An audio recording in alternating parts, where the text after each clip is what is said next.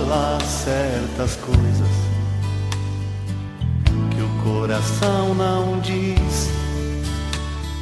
Se não amar a verdade e se a alma não for feliz. Olá, meu irmão, minha irmã, paz e bem. Convido que junto comigo, Padre Kleber Palhoque, rezemos. Em nome do Pai, do Filho, do Espírito Santo.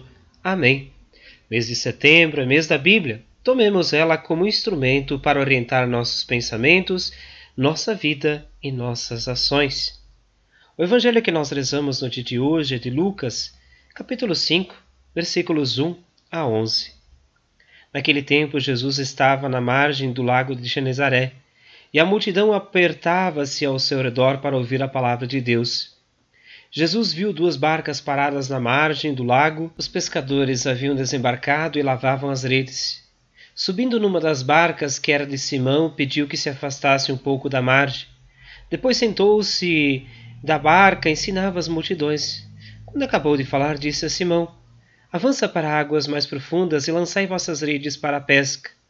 Simão respondeu: Mestre, nós trabalhamos a noite inteira e nada pescamos mas em atenção à tua palavra vou lançar as redes. Assim fizeram e apanharam tamanha quantidade de peixes que as redes se rompiam.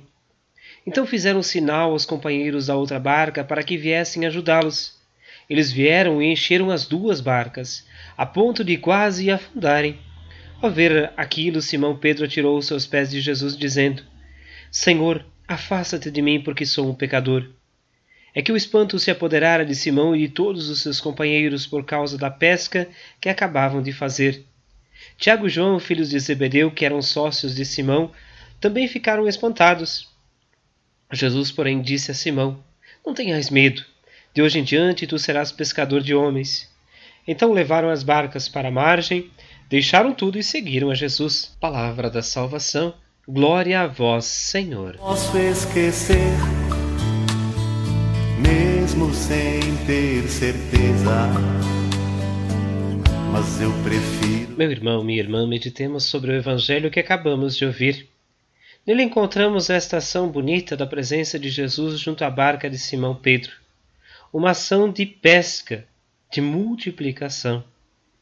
Notamos que Lucas, neste evangelho, nos chama a atenção para percebermos que, quando Jesus está na barca, os milagres acontecem, a vida da gente se transforma, Deus age. Mas é importante que acreditemos também e coloquemos atenção à Sua palavra. Ouvir, portanto, o Evangelho é muito mais do que apenas lê-lo ou alguém contar esse Evangelho a você, a nós. É também colocá-lo em prática em nossa realidade, em nossa vida.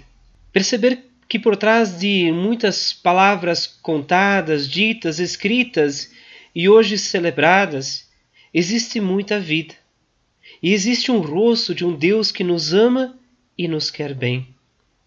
Por isso, hoje busquemos também, em nossa oração, colocar de forma bem forte aquilo que nós gostaríamos de pedir também a bênção de Deus.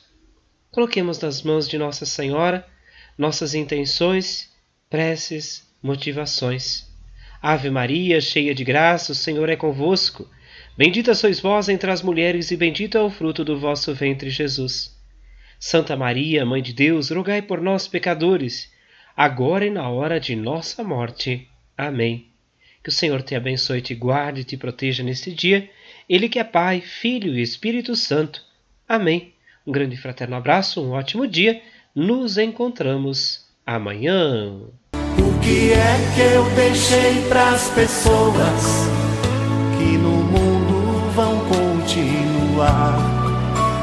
Pra que eu não tenha vivido à toa e que não seja tarde demais.